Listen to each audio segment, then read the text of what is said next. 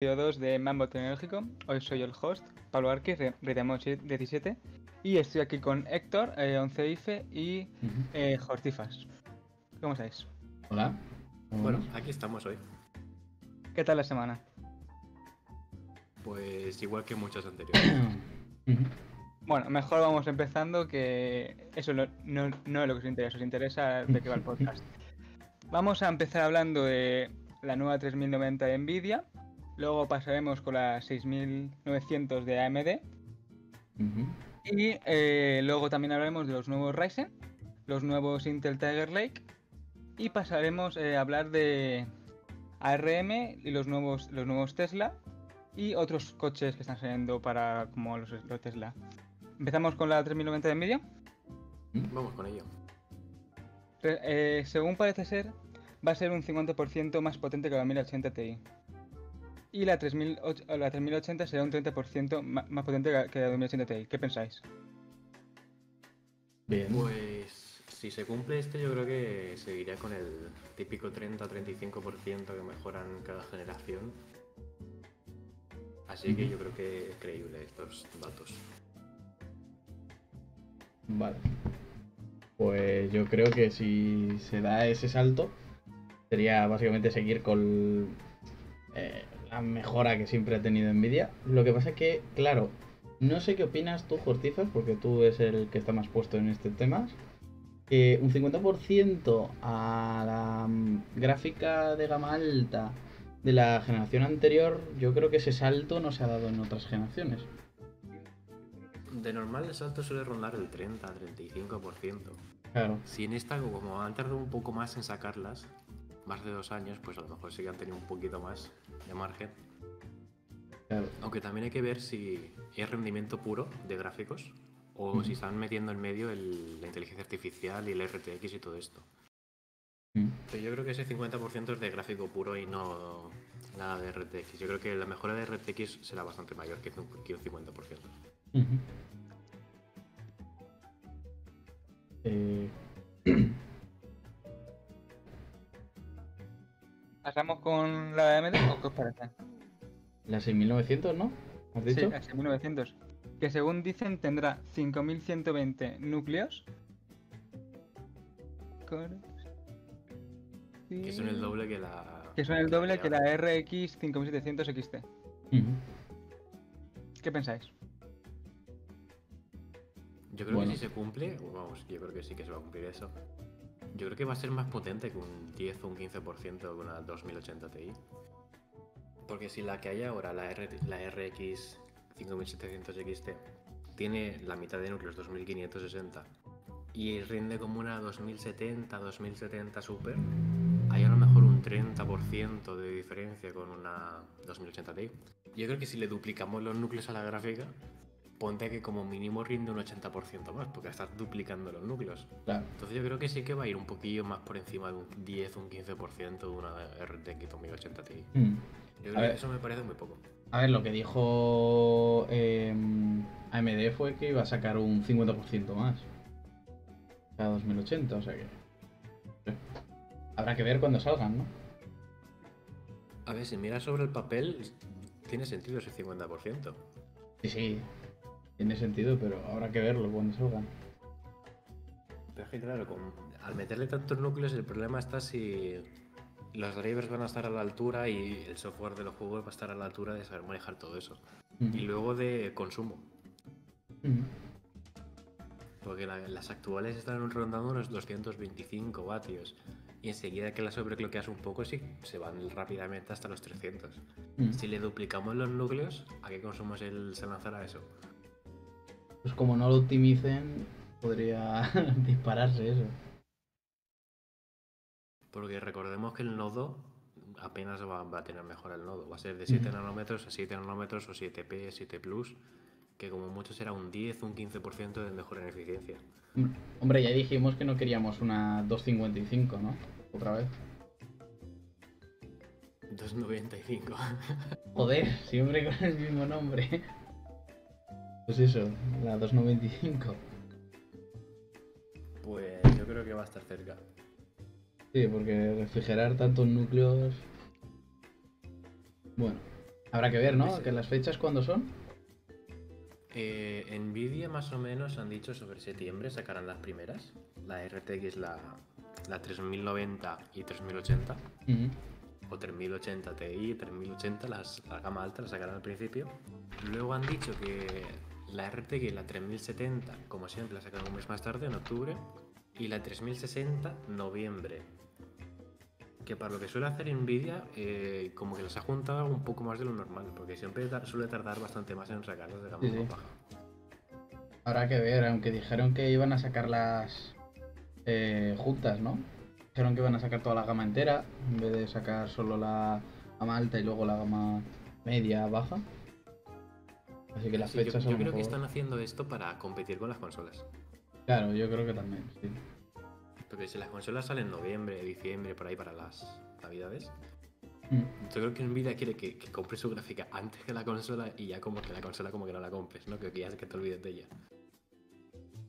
Y por eso está haciendo el lanzamiento un, un pelín antes y todas juntas para que si no te gusta la 3080 que te compres una 3060 o lo que sea, pero que te compres una gráfica, Claro, claro. te compres una consola. Que sí o sí te actualices, que no te quedes con las consolas, ¿no? Sí, y AMD parece que como no está todavía a la altura va a salir un poquito más tarde en noviembre. Ujú. Va- Saldrá con las consolas seguramente un par de semanas antes, como dijo la Lisa Su de AMD. Sí. Dólares por la 6900 XT, ¿cómo la veis? ¿Mucho precio, poco precio? Habrá que ver el precio al que salen las Nvidia y ya sabremos si está bien precio Claro. o mal precio. Sí. Porque si ponemos que la 3080 sale unos 600, 700 euros y la de AMD rinde parecido a ella, si valen parecido, pues tampoco estaría mal. Pero AMD siempre tiende a bajar el precio un poco. ¿Sabes? Para dar más rendimiento por menos precio. Claro. Eh, no siempre, ¿eh? Ya, ya, ya. Pero por lo general sí suele ser. Porque en la gama actual, en la, en la RX, la 5700, sé que al precio que está aquí en España, que son unos 350 euros, se puede encontrar. Pues ahí te puedes comprar en vídeo una 3060, o 3060, una 2060, o incluso una Super se va un poquillo por encima. Y obviamente la, tre- la 5700 XT rinde por encima de eso. Pero el tema está que como no tiene la parte de RTX, la 2060, si le enciendes el DLSS, gana a la 5700. Entonces, lo que pierde por un lado lo justifica por el otro.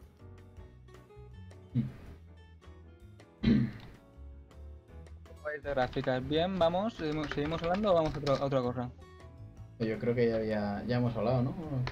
Sí, podemos pasar. De lo que ha, su- de lo que ha salido ya, no creo que. Vale, pues eh, lo siguiente que tenemos es que el, el Ryzen 9 4150X eh, ha sido probado y, segura, y llega hasta 4008 o- hasta, hasta 4,8 GHz. Mm. Estas son las informaciones del laboratorio de Igor. Tendrá 16 núcleos y, do- y 32 hilos. ¿Cómo veis esto? Un buen bicho. A ver, será un buen bicho, pero. A lo mejor esperaba un, un pelín más de frecuencia, ¿no? No 4,8. A ver, AMD también, la arquitectura Zen 3, ta- o, ¿sabes? No le pidas tanto, ya, ¿sabes? Las Zen 3. La... No creo, ¿sabes? A ver, piensa en la, la 1000, la- o sea, la- los Ryzen 1000, los Ryzen 2000, los 3000 y los 4000. Han mejorado bastante. 4,8 no está mal. Ya, A ver. pero por ejemplo, de, de la primera a la segunda sí que pasaron a lo mejor de 3,94 a 4,1 a 4,2. Mejoraron no mucho. Pero de, Zen Plus a Zen 2, que son de los 2000 a los 3000, sí que los 3000 sí que llegan a 4,5, 4,6.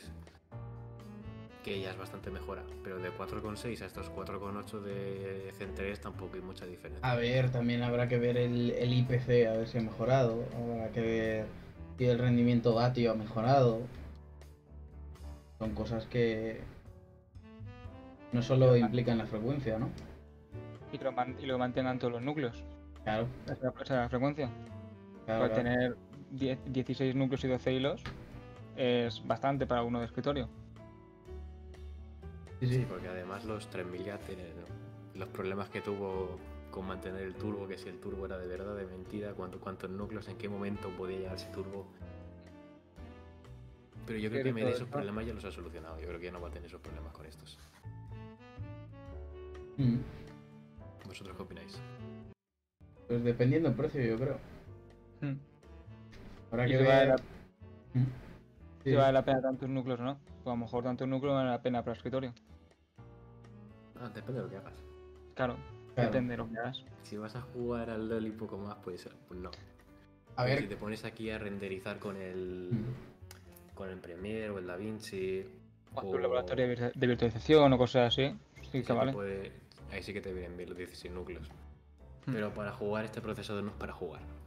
Claro.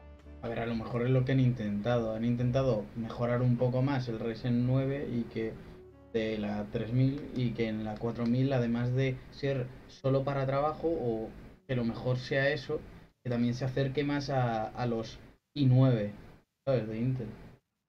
Para que intente comerle algo de terreno.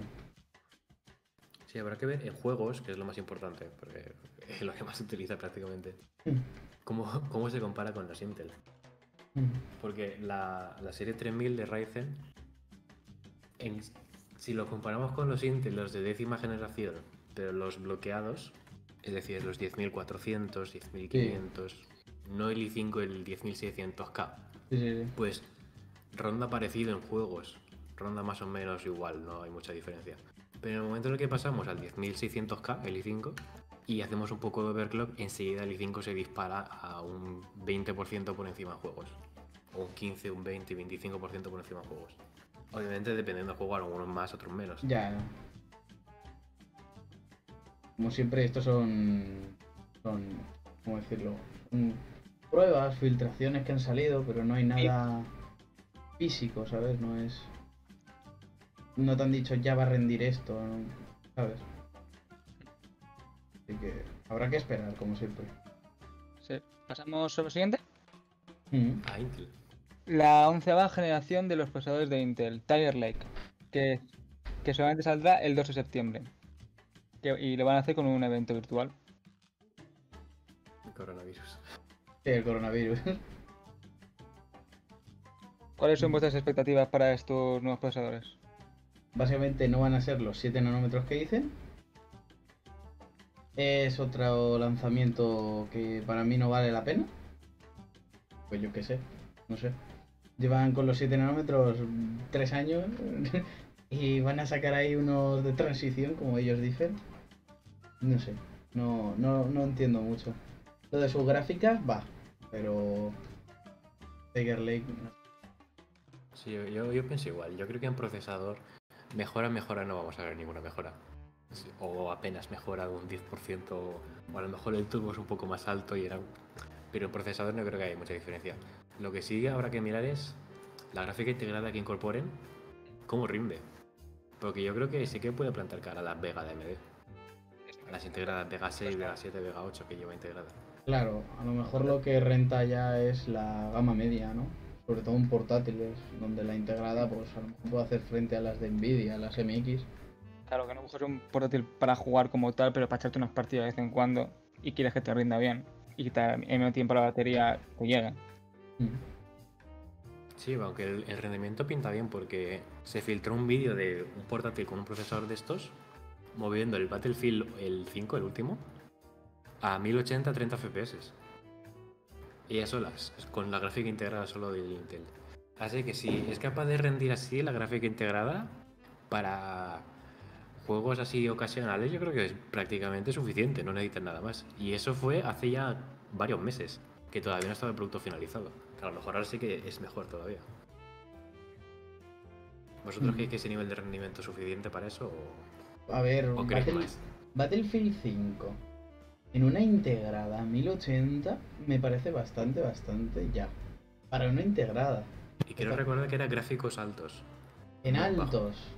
Bueno, entonces, súper bien. O sea, una integrada que puede mantener 1080, un juego de actualidad o, a ver, reciente, digamos, moderno, que lo mantiene a una buena tasa, o sea, 30 FPS no está mal, ¿vale?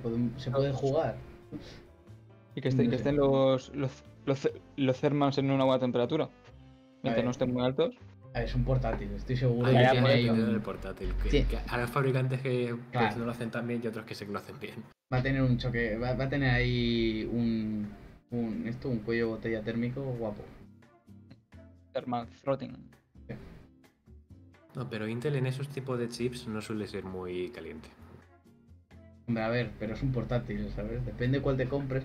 A ver, no me gustaría comprarme un portátil de gama baja que se caliente una barbaridad y que tenga esa integrada. Me gustaría que uno de gama media, que no se caliente mucho, que tenga esa integrada para que si tú renderizas, como hay algunos programas que sí que usan ese, eh, esa integrada, pues, ¿sabes? Que ayude. No hace falta irse a portátiles de 1000 euros o 2000 euros para que tenga una integrada de Intel. Pues, pues no. Bueno, eh, Pero- Eh, recordamos que los que van a salir no son los de escritorio, son los de la parte móvil y los de 15 vatios, ¿sabes? Los de, sí, sí, los los U. de 15 vatios. Entonces, claro, estos procesadores suelen ser de 15 vatios o configurables a 28. Y aunque lo configuren a 28 tampoco es mucha cosa para refrigerar. Yo creo que cualquier Ultrabook es capaz de refrigerar 28 vatios. A no ser que te veas a- sin ventilador o con ventilador inalámbrico, sabes que está el Sí. disipador en otro lado. A lo Apple Airbook, pero al... Pero bueno, es que también está el Huawei, creo que también hizo eso, y creo que había otro más que también hizo eso. Entonces, habrá que ver, ¿sabes?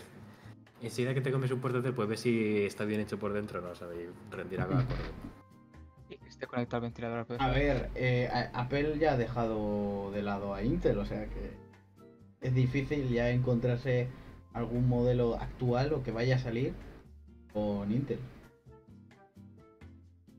Me refiero a que si antes lo hacían, a lo mejor ahora han mejorado, porque como ahora tienen ARM, o supuestamente van a tener ARM, pues...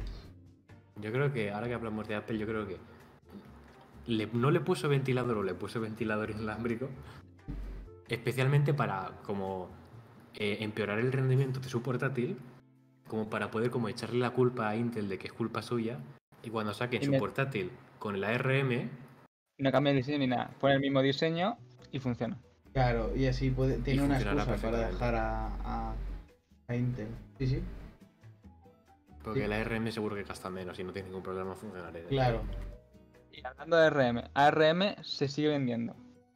SoftBank lo quiere vender y hay varias empresas que quieren comprarlo como TS TSMC, Foxconn, Samsung e Nvidia.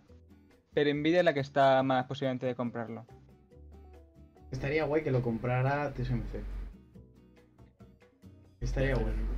Es que prácticamente ya la mayoría de procesadores de Por eso. ARM ya los fabrica TSMC. Claro, es que es eso. Es que digamos que le está comprando las patentes a, a, a- a la empresa que tiene actualmente ARM. Si ya directamente compra la empresa, o sea, compra la patente, ya pues.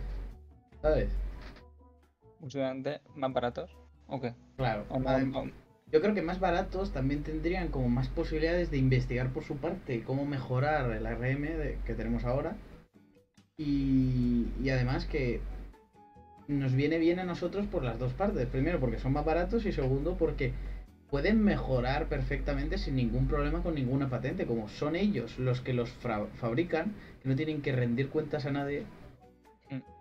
Eso viene bien. Bueno, Pero viene muy- recordemos muy que bien. ARM hace un diseño, no hace ningún procesador como tal. ya, ya, ya. Ya, Y ya, ya, luego va el Qualcomm o quien sea, o a Mm. Realtek o yo- quien sea, y modifica ese diseño a su gusto para la- el uso que le va a dar. Ujú. Y luego va a, lo- a donde sea quien se lo fabrique.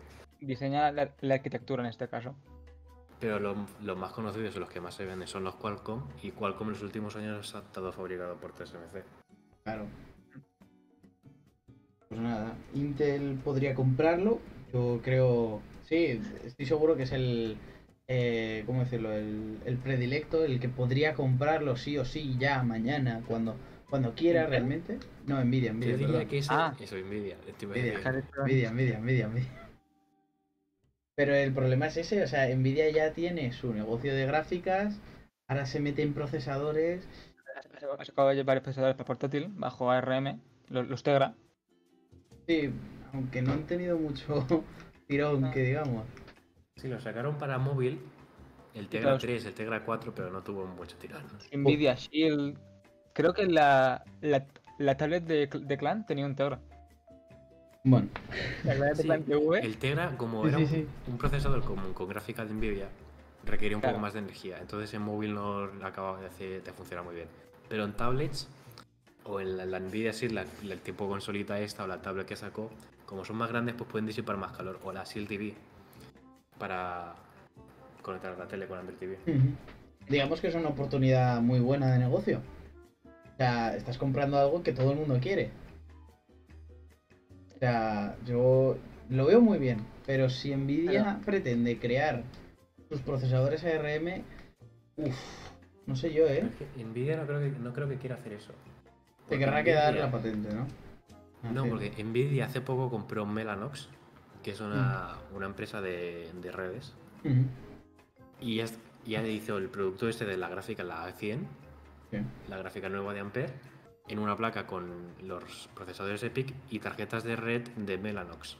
Y yo creo que lo que quiere hacer es quitarse de en medio y hacer gráfica suya con la placa base suya y con tarjeta de red de suya, entre comillas, de Mellanox, que también ha comprado, y comprar ARM para hacer procesadores él directamente y hacer como un servidor entero de él. Y poder vender a, a quien quiera hacer un servidor, un servidor de Nvidia entero, vendérselo al, al consumidor. digamos que hacer un monopolio, bueno, monopolio, a ver, ser como convertirse en el gigante de, de- de estos sectores, de los servidores. Sí, meterse de pleno en los servidores. Claro. Y además meterse con un producto entero suyo. Sí. Porque Bueno. obviamente en, el apartado de servidores ya está con sus gráficas Volta y sus Teslas. Sí, sí, pero que digamos, a ver, ahora está Intel, que tiene un gran pastel de ese sector. Y ahora llega Nvidia con un producto único que han fabricado ellos. No sé yo si es mucho lío, ¿eh? Además, sería un buen golpe para Intel. Porque además de que Apple le ha dejado, Sí. como si fuera una relación de, de, de novios, de pareja, pues como le ha dejado, ahora ya que le peguen el palo por los servidores, que era su como su segundo sector más grande, o sea, su, su gran, ¿cómo decirlo? Lo que le queda, por así grande, Cuota de mercado. claro. O sea, sería un- una buena, un buen golpe. Y lo, y lo suyo es que Apple y Qualcomm habrían estado interesados en comprarla, pero ahora mismo no están interesados en comprarla Apple y Qualcomm, que son los que sería lo suyo que lo comprasen. Hombre, yo lo tengo claro. ver, sí. Apple yo creo que tiene suficiente dinero como para pagar Claro. la cuota que le pongan, así que Claro. tampoco le interesa mucho. Mm. O Qualcomm, siendo que el- la mayoría de móviles del mercado son Qualcomm. Pero, Pero- aquí estamos en la misma, yo creo que tampoco le afecta mucho la, la tasa que le ponen del diseño a Qualcomm. Claro. Aunque digamos que ahora es que si lo compra Nvidia, eh, si no se mete en ARM, con solo tener los diseños y, y las patentes de ellos, le sobra. Ganaría muchísimo dinero, fastidiaría a más de uno, seguramente. Aunque a Apple y a Qualcomm no, porque estoy seguro que son capaces de pagarlo. Pero, eh, claro, Nvidia se hace rico. Y ya no lo es. Habrá que ver cómo maneja Nvidia, porque a lo mejor simplemente compra la empresa, pero no se mete mucho con ella. Claro, Simplemente haces el producto este que he dicho yo, de un servidor todo de él, pero que tampoco se mete a molestar a RM como tal. a- a si le vendes a este, véndeselo más caro, o a este no se lo vendas. Yo creo que ahí no se va a meter Nvidia. claro, yo sí. O ya- no debería meterse. A ver, efectivamente, nos podríamos ver en un boicot de Nvidia a Intel, que sumado con su pro- los procesadores de AMD, hostia, Intel está en problemas, ¿eh? Si pasa eso. De Bueno, creo que- es. Mucho RM ya por hoy, pasamos a lo siguiente. Va. Tenemos el nuevo Tesla Model 3. El, modelo Performance. Que, que ha salido este año. ¿Cómo lo ves? Un A ver. pedazo de carro, pero con sus inconvenientes. Claro. Eh, yo creo que. cua- cua- 48.200 euros. Y, con, y pues 48.200 euros de base no es algo que pueda comprar todo el mundo. No, pero no solo eso, porque al final el precio tampoco es tan disparatado. Porque si ya que te vas a, a cualquier BMW, Mercedes, empiezan en los 30.000 un Serie 1 o un Clase A. si te vas a un, a un Serie 3 o un clase C, enseguida te vas a unos 50.000 también. Así que yo creo que en precio es razonable el precio que están pidiendo por él. Pero el problema es el, que es un coche eléctrico. Tiene sus pros y sus inconvenientes. Claro.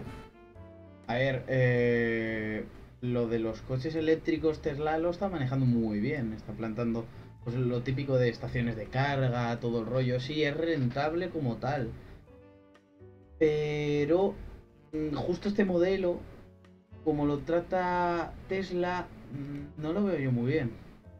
Por lo dicho, que según los vídeos y tal, tienen como DLCs, contenido eh, descargable, por así decirlo. O sea, tienes que pagar extras para que se activen. O sea, el coche ya lo, tie- lo tiene, lo trae, pero no se activa menos que pagues más. No sé. Yo no sé A ver, cómo lo eso en verdad está feo hacerlo, ¿no? Pero ellos lo hacen para ahorrarse dinero. A ver, ahorrarse dinero no se ahorran dinero porque el dispositivo te lo ponen. Por ejemplo, el subwoofer. ellos en la fábrica simplemente hacen un modelo sin parar, siempre igual, el mismo. Entonces lo hacen más rápido y más barato. Hombre, A ver, sí, el gasto de diseño, pues vale, pero no creo yo que valga tanto coger el diseño que hacen como equi- equipado y quitarle el subwoofer ya no está enchufado. Ahora esto no, ahora esto tampoco. No creo que sea muy... Yo creo que si lo hacen es por eso, ¿eh? Yo creo que es para ahorrarse el dinero. Pues no sé. El que un coche tenga muchas opciones, tipo de que tenga muchas llantas o muchos interiores diferentes o varios acabados en el, en el sonido de altavoces normales o altavoces de una marca de JBL, Mark Levinson Sí. o lo que sea.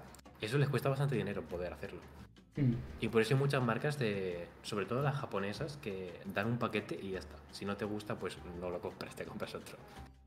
Pero a ver, De que no puedes elegir ni si quieres o mejor audio o si quieres más ayudas Pero- a la conducción, nada. No te Pero eso es exactamente, o sea, eso es exactamente eh, marcas chinas. Tesla, Tesla está haciendo lo contrario, te lo trae, pero como no pagues no te lo activa. O sea, tenerlo lo tienes.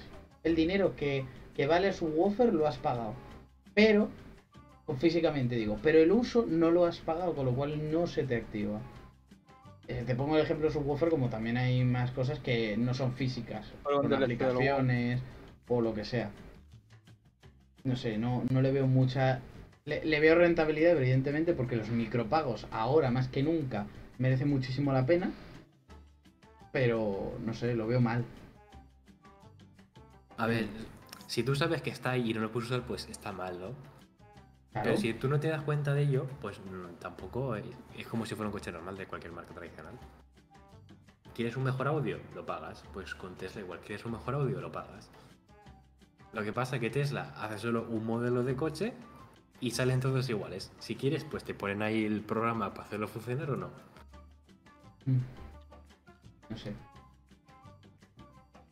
No le veo. No, no, es que moralmente no lo veo bien. O sea, lo tienes, pero no lo usas, no lo puedes usar porque no lo has pagado. Pero como tal sí que lo has pagado, porque Tesla se ha gastado el dinero en ponerlo ahí. Pero el uso no lo has pagado. O sea, es como. Sí, es, es ampliable, ¿no? Porque te lo compras un, te compras el coche y luego si quieres el subwoofer, pues lo pagas o tal. Vale, es ampliable. O sea, es más barato desde un principio. Pero no veo bien que tengas que ir pagando algo que ya se supone que tienes. ¿Sabes? Ya sí, sí es lo que digo. Es- está feo hacer eso, ¿no? Pero, Pero si tú no eres consciente de ello, no está tan feo hacerlo. A ver, si no eres consciente, vale. Es como si cogen, te dice el Tesla, eh, tiene 100 caballos. ¿Quieres, si quieres el modelo X, que es el mismo coche, pero con 100 caballos más, pues pagas. Claro, si no te dicen que hay otro modelo que tiene 100 caballos más, pues hombre, tú no te quejas. Es Pues justo ese ejemplo lo hacen todas las marcas. De, por ejemplo, me compro un Seat Ibiza con el 1. TSI, el 1. turbo, de 75 caballos, o con 95 caballos, o con 115 caballos. Es el mismo motor, pero con diferente centralita, con diferente programa. Sí, sí, que, que entiendo lo que dices, pero siendo un coche eléctrico, es que es muy fácil. De hecho, es online. Tú lo pagas y ya lo tienes activo. No tienes que ir a un taller a que cojan la centralita y tal. No, no, no. Lo pagas y lo tienes. Bueno, no sé. Yo. Es que eso, un DLC Claro, un juego. El juego está instalado para activar el DLC, Paga el DLC, ya lo tienes activado. No sé, yo no lo veo. La cosa que tiene eso que Tesla, como tiene acceso a los vehículos y los actualiza como si fuera un móvil a, tra- a través vía OTA, ¿sabes? Como si fuera una actualización de Android, Sí. y eso hace lo mismo con el Tesla. Y entonces te puedes encontrar que subes a tu Tesla y dices, y te encuentras una actualización que te aumenta el rango 20 kilómetros, o aumenta la aceleración un 10%. No sé, no.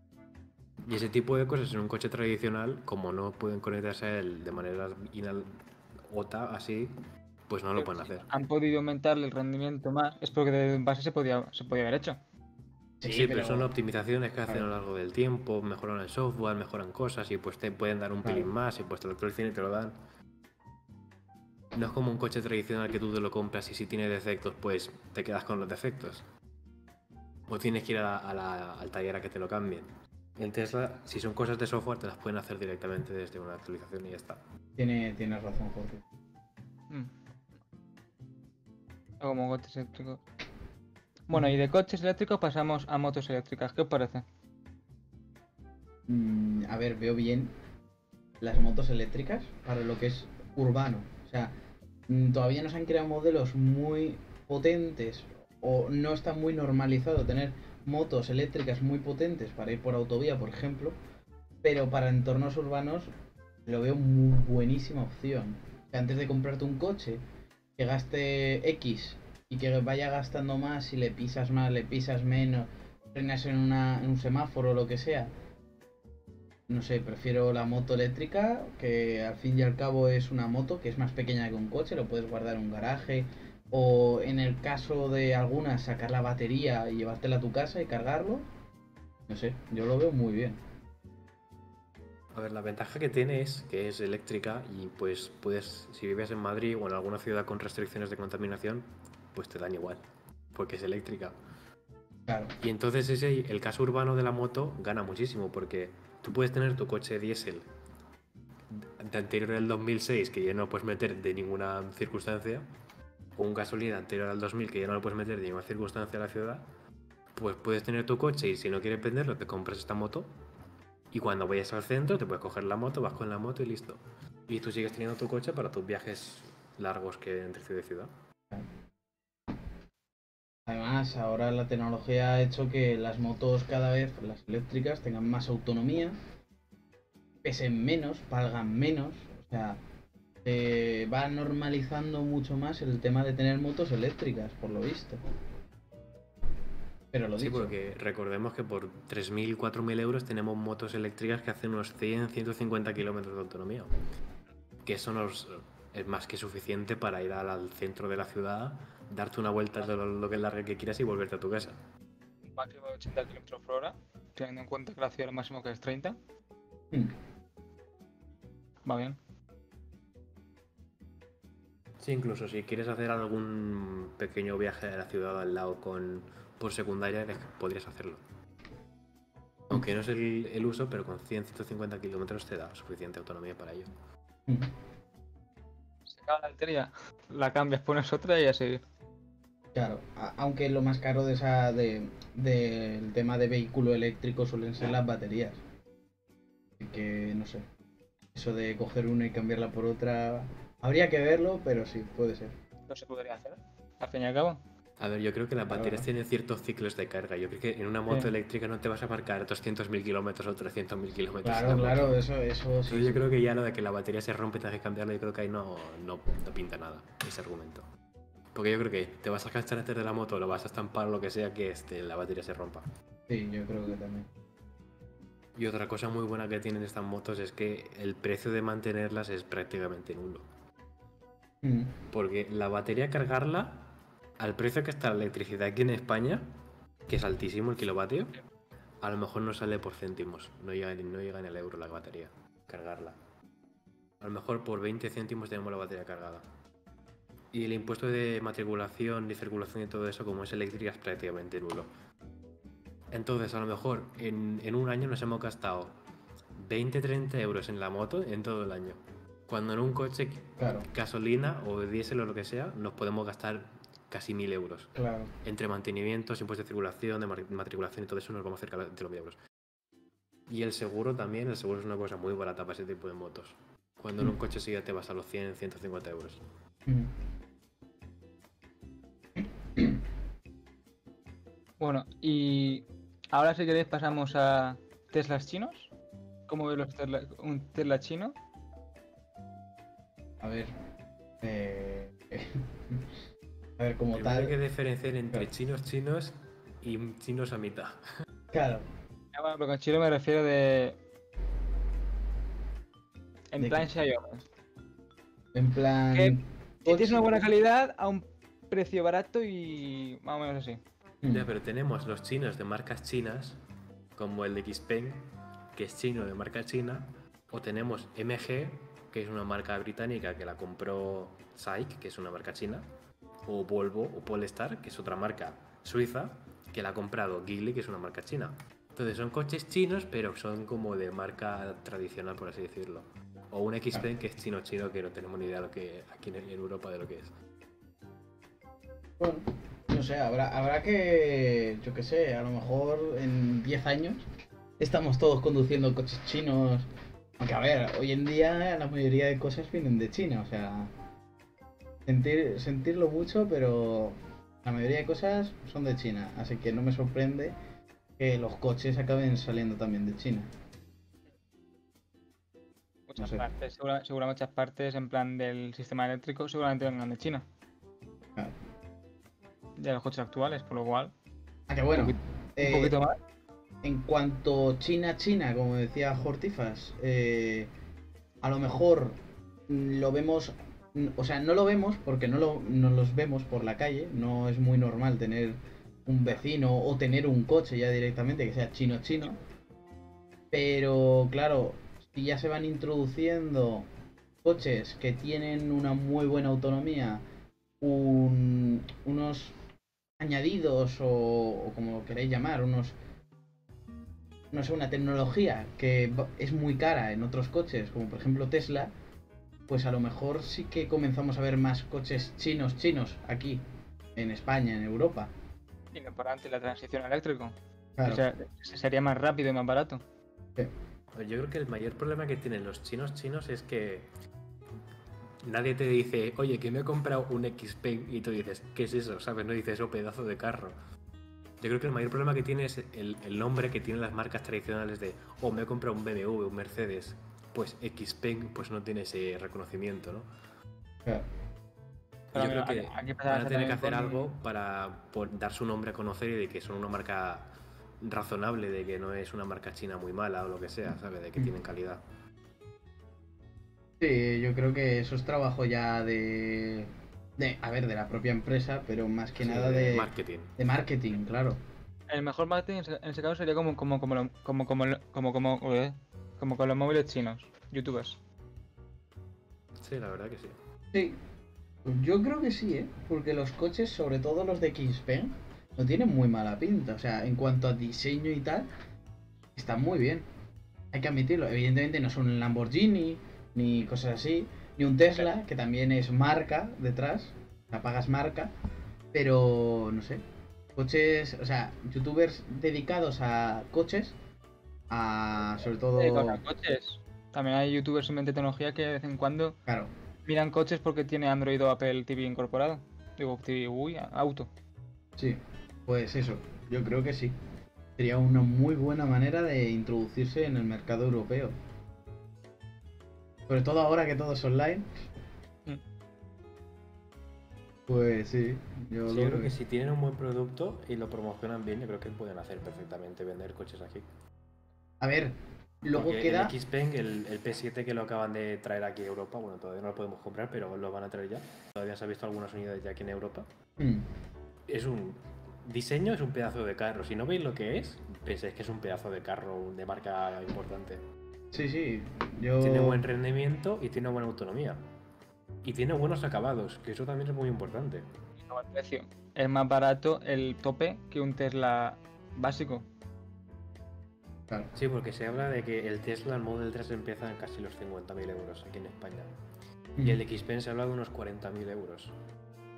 Con nivel de potencia similar, pero con un poco más de autonomía. Y el Xpeng, recordemos que tiene el, el tren motriz del X-Pen está hecho, bueno, hecho, ayudado por Porsche. Es decir, toda la suspensión y toda la, la centralita de manejo de, la- de los motores está hecho por Porsche o ayudado por Porsche. Es decir, que el coche va a tener un rendimiento bastante bueno. Y la gente que ya lo ha probado dice que es un coche que se siente muy superior a, su- a sus 40.000 euros. Que es un coche de calidad y que roda muy bien. A ver, también hay que pensar eh, a, qué, a qué usuario va eh, dirigido el coche, ¿vale? O sea, sí que es verdad que Tesla tiene unos coches que son preciosos, o sea, la línea de diseño está muy chula, la mayoría de coches que tiene, el Cybertruck es otra cosa, si te gusta el Minecraft en la vida real, pues sí, te puede gustar, pero digamos que el Tesla Model 3 y eh, lo que va por ahí está muy chulo, con lo cual no se aleja mucho el Xpeng de esas líneas, o sea, de la línea de diseño, no se aleja mucho, es un coche chulo, parece bonito, y bueno, eh, luego ya lo que le saca de autonomía o lo barato que sea por el precio, eh, a ver, hay que ver qué ayudas dan, porque sí que es cierto que el gobierno, por ejemplo, en España da ciertas ayudas para el cambio y tal, Ah, Pero- Claro, a lo mejor está dirigido a gente que tiene el dinero suficiente para comprarse un Tesla, pero dice, oye, este coche vale menos, pero ofrece lo mismo, a lo mejor me renta este. O sea, no va a usuario normal que diga, quiero un coche nuevo. Pues mira, ya de paso me compro un, un coche eléctrico, ¿sabes? Sí, obviamente las ayudas que da el gobierno es un factor importante si te compras un coche eléctrico, ¿no? Porque ahora mismo, bueno, Tesla los precios sí que más o menos puedes encontrar un equivalente a un precio similar en BMW o Mercedes. Pero enseguida que te vas a precios más económicos, tipo un Seat Mii o el Skoda Citigo o el Volkswagen Up, sí que rondan casi los 17.000, 18.000 euros. Cuando te puedes comprar por ese precio, pues te puedes comprar una categoría superior en gasolina. Entonces ahí las ayudas sí que tienen bastante importancia, porque de normal no te lo vas a comprar si no te dan ayuda. Entonces la ayuda que dé el gobierno aquí en España va a ser definitiva, si se compran eléctricos o no. Claro. Aunque ahora, tal y como están las cosas, no sé yo si mucha ayuda va a haber. Aunque bueno, El plan Diga. MOVES este, en teoría eran 4.500 euros o 5.500 dependiendo si eras eh, una persona normal o una empresa. Pero la cosa es, ¿cuántas unidades puedes dar con esa oferta? Porque a lo mejor vendes 10 coches y ya no das más, o vendes 100 y ya se te acaba. Que es Claro. lo que ha pasado los años anteriores, de que dan una oferta, pero dan una ayuda del gobierno, pero se acaba enseguida. Entonces, pues tampoco vale de nada, porque cuando vayas tú ya se, va, se habrá acabado. Sí, además también habría que ver eh, cuánta, cuántas unidades cubre la ayuda y cuántas unidades puede cubrir el tema de trasladar los coches desde China, teniendo en cuenta si se fabrican en China o abren fábricas en España. O sea, cuántas unidades pueden ofrecer la propia empresa para que el gobierno ayude. O sea, no puede ser que saquen 10.000 unidades el gobierno de ayudas para 10.000 coches, pero si luego la empresa puede ofrecer 7.000 aquí en España. Digamos que hay que ver cuánto ofrece la empresa, cuánto Yo puede creo que ayudar al haber gobierno. tanta demanda de coches chinos aquí como para que sea un problema. A ver, habría que ver. Habría que ver cómo hacen el marketing. Si lo hacen bien, yo creo que podría estar. Podríamos ver muchos XP, por ejemplo, por aquí. O sea, no, no, no hay ningún problema. O sea, es un coche que vale. mm, no sé, un, precio mediano, digamos, porque no son ni muy caros ni muy baratos. Es algo mediano. Y claro, en vez de comprarte un BMW, te compras un Xpeng, pues te tienen que haber dicho que el Xpeng es muy bueno, que está muy chulo, que es muy barato de mantener. eh, la marca sin conocerla. claro, o sea, eso es lo- el buen trabajo del marketing. Hay que ver muchos factores ahí. Aunque la idea es buena y el producto es bueno, hay que ver cómo se desarrolla. Por eso yo creo que aquí en Europa, sobre todo, empezaremos a ver más marcas tradicionales que han ido un poco al pique y empresas chinas las han comprado como MG o Volvo. Porque MG ha sacado un coche eléctrico ya, el MG ZS, Mm. que es un coche muy bueno a muy buen precio y como tienen marca de MG, que es una marca de hace ya unos años británica, de coches así un poco deportivos, pues la gente ya confía en ella porque esa marca ya la conoce. O Volvo con el XC40 o, o Polestar, que es el- la variante deportiva de Volvo. Ujú. Yo creo que la gente ya, como es Volvo, ya la gente ya confía en Volvo. No van a pensar que Volvo es una empresa china, ¿no? Aunque por detrás de una empresa china como que no se dan cuenta. A Entonces, ver, yo, yo creo que aquí en Europa se van a vender, bueno, se van a vender, se van a ver muchos más coches de estos, de marcas que han sido compradas por empresas chinas que, empresas chinas directamente.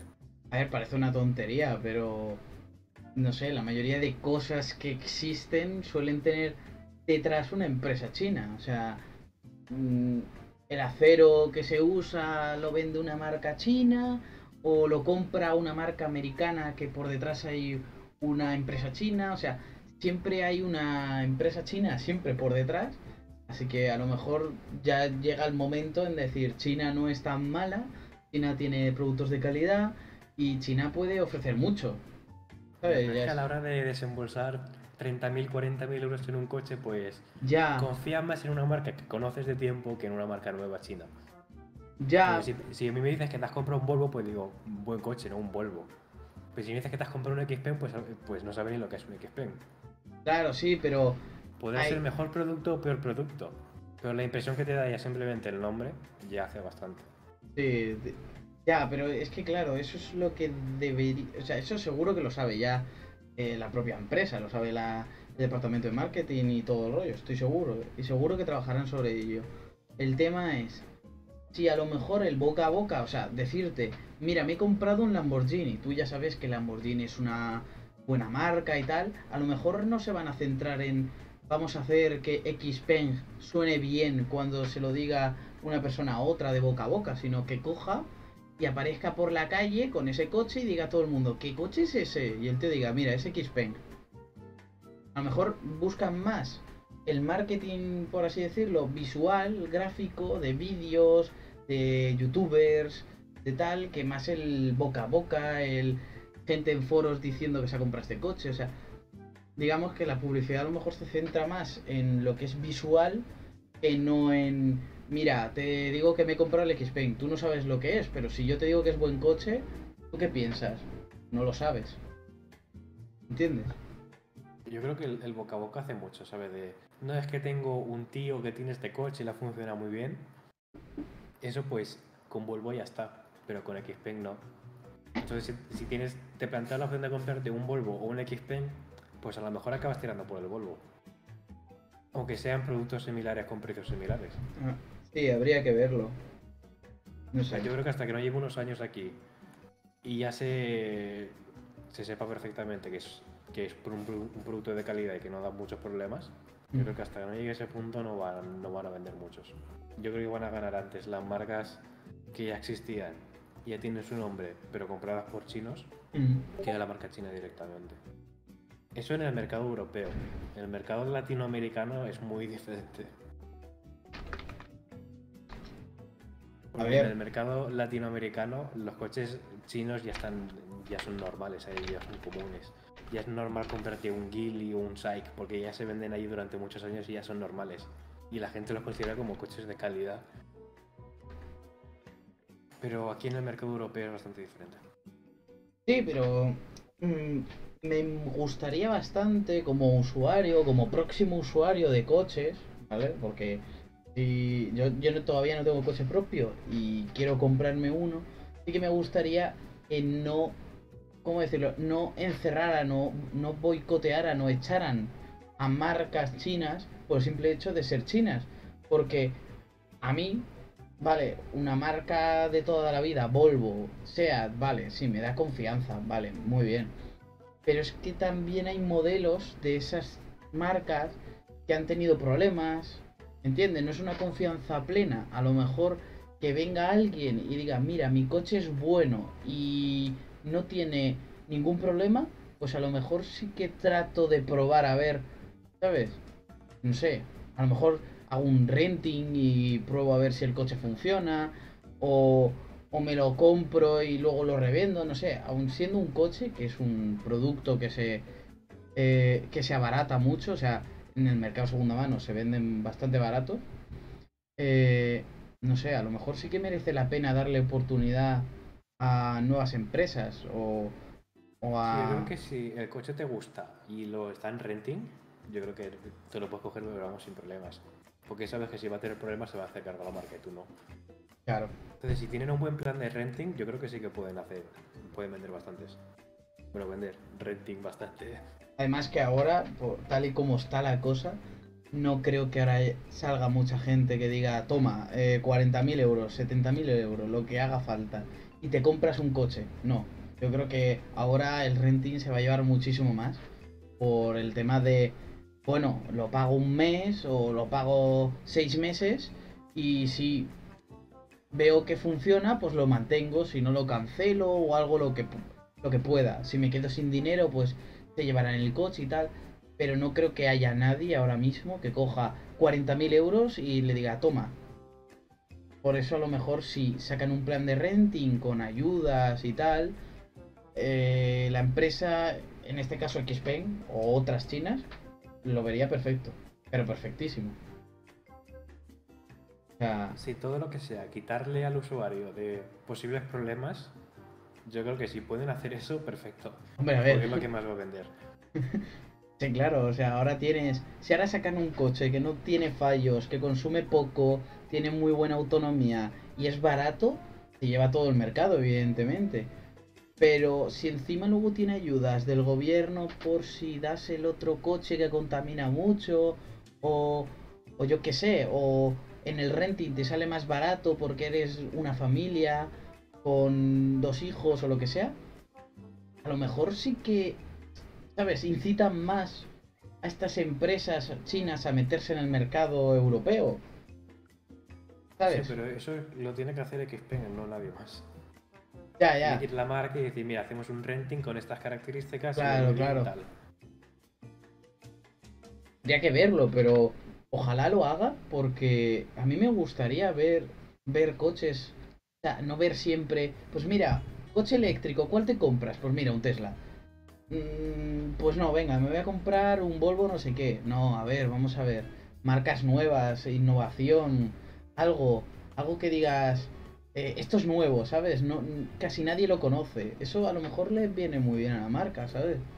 Por una parte es muy malo porque no genera confianza y por otra muy bueno porque es novedad. ¿Entiendes? Hombre, sí, además como está Europa ahora mismo de que, tanto con la contaminación, que hay marcas yéndose del mercado europeo porque no les interesa estar aquí, porque van a perder dinero vendiendo coches aquí, se vacía un poco el, el mercado y vienen los chinos con coches eléctricos que sí que les dan las ayudas y al gobierno europeo sí que le gusta. Yo creo que sí que pueden entrar, pero tienen que hacerlo bien. Sí, tienen que hacerlo bien. Y más ahora que la gente pues no dispone de mucho dinero. ¿Sabes? No. Ahora mismo con el coronavirus y tal, hay mucha gente que se ha quedado fuera de su trabajo. eh, o que la ayuda que tenía ya recibe menos o no la recibe. Pues eso de que el gobierno incite. A lo, a lo mejor es difícil. Pero si el gobierno logra incitar eh, el renting en esas marcas, en cosas chinas que valgan poco, yo que sé, que ven comisión o algo así, por así decirlo, lo que sea. A lo mejor sí que comenzamos a ver muchísimo cambio en, sobre todo en, en, en el boca a boca, de mira, me he comprado un coche eléctrico, ah, ¿te has comprado un Tesla? No, me he comprado un Xpeng. A lo Ah. mejor vemos ahí un cambio brutal. Yo creo que primero tiene que hacer el gobierno una infraestructura para poder cargar los coches eléctricos. A ver, a Porque verla. la calle ahora es escasa y no funciona muy bien. Porque muchas veces de voy a cargar con un 5% de batería y resulta que el cargador al que voy no funciona. Y entonces pues te han molestado bastante. más, conforme se, se- se vaya más implantando el eléctrico, se irá agrandando. Claro. Pero si no hay infraestructura, no te vas a comprar un coche eléctrico porque no hay infraestructura. Pero a ver, eso no creo que sea solo culpa del gobierno o, o responsabilidad del gobierno. Eso también influye mucho las Obviamente empresas las, y las empresas Eh, que se vayan a eso, poner a hacer cargadores. efectivamente. Igual que hay en gasolineras, empresas de gasolinería, puede, puede haber empresas de, que se dedican a hacer una, en vez de una gasolinería, una cargadoría, yo qué sé. Sí, cargadores, puestos de carga. Sí, sí, sí. Claro, que se dedique una empresa solo a eso, igual que hay empresas de gasolinera. Sí, ya los hay, pero los hay muy separados y no son los más Claro. del mundo. Muchas, muchas veces fallan. Es como, a ver, imagínate que sale eh, Xpain. Esa es otra cosa por la que se podría expandir. Que habla con, con el gobierno No, y le eh. dice, voy a coger y voy a instalar cargadores en todas las ciudades de España para que mis coches puedan, puedan cargarse. Pues a lo mejor eso, ¿sabes? Incita muchísimo más. Diciendo, Si, si hace, si hace una red de carga a lo Tesla Supercharger aquí en España y da ventajas a los Xpain comparado con un coche eléctrico tradicional, te vas a comprar un, un Corsa E, un 208E o lo que sea, darle ayudas al Xpain, ¿sabes? Que salga más barata la carga o gratis incluso, como hace el Tesla con los Supercharger hace unos años. claro. Pero claro, tiene que hacer la infraestructura que no es nada barata.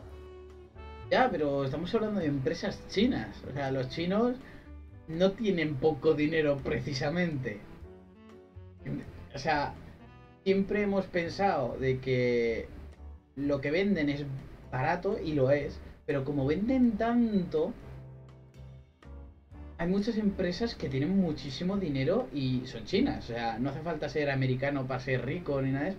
Chinos que tienen una barbaridad de dinero. Por eso yo creo que y se lo plantea bien, a lo mejor hace un consorcio, se hace un grupo, una corporativa.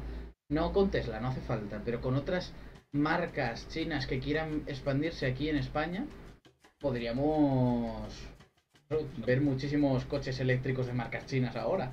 O sea, Se comería prácticamente el pastel. claro, o sea, Pues, eh, un- Si este cargador me viene mejor para este coche, prefiero comprarme este coche. Claro. O directamente es que hay cargador para este coche, para otros no, pues a lo mejor me incita más a comprarme este coche. A ver, yo espero que eso no lo hagan, ¿sabes? Porque, por ejemplo, Tesla con los Supercharger, solo puedes cargar un Tesla, no puedes ir con otro coche y cargarlo. Yo creo que eso no me parece muy bien, ¿sabes? Porque, por ejemplo, voy yo que sé con mi Porsche Taycan y voy ahí y no puedo cargar. Tengo Ya. que ir a otra, pues no es... Hubiera sido mejor que lo hubieran dejado libre. Bueno, a ver. Sí, claro, pero. Más efectiva Tesla, una grande con dinero, hacer su propia red. Y ya tenemos más red, más coches. A ver, estaría bien que todo fuera, todo eso fuera libre. O sea, que hiciera algo el Estado para que todo eso fuera libre. Y cualquier empresa, pagando una comisión al que lo haya hecho o al que sea, pues que sí, que pueda, que pueda usarlo.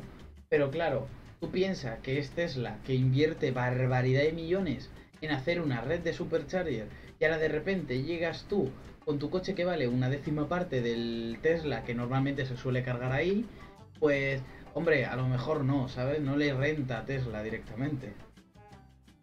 A ver, obviamente, gratis la carga no es, ¿eh? tienes que pagarle la carga. Hombre, sí. Pero que me refiero que a, a lo mejor sí que habría que hacerlo libre, pero con unas restricciones. O sea, si eres de este modelo de coche, de esta empresa, sale más barato o... ¿Sabes? A ver, O eso sí que lo veo bien. Por ejemplo, Ionity, que es como la red de carga más grande que hay en Europa, sí que van las marcas a Ionity y le dicen, oye, yo tengo el Audi e-tron. Eh, si cargo aquí, ¿me das una buena oferta de que me salga algo más barato la carga? Y eso hay muchos fabricantes que lo hacen. De que hay ciertos modelos del coche que en cierto cargador, el Ionity, que ese suele ser el más grande en Europa, te, tienes un descuento en ellos. Simplemente por tener ese coche. Eso sí que me parece bien. Claro, eso está bien, pero... Pero el problema es que no hay cargadores Ionity en, en España. No hay red de carga Ionity en España. Hombre, pues a lo mejor sí que es hora de que China hable con esa prensa, por ejemplo, o Xpeng directamente, y le diga, oye, quiero expandirme. Yo te pago, yo qué sé, un 50% de lo de la instalación y tal, y nos repartimos los beneficios. Tú tienes, has expandido un país más, o sea, como a Unity se, expande un país más, tiene más red, que le ha costado la mitad y encima se lleva beneficios, sin hacer, o sea, ¿cómo decirlo? Sin destinarlo directamente a nada. Y encima Xpain tiene como otra cosa por la que incitar a los demás a comprárselo. ¿Entiendes? Sí, Ah. el problema es que no es barato hacer eso. Hombre, ya sé Y que no no es sé barato, si Xpeng tiene el poder de llegar a hacer ese tipo de, de tratos.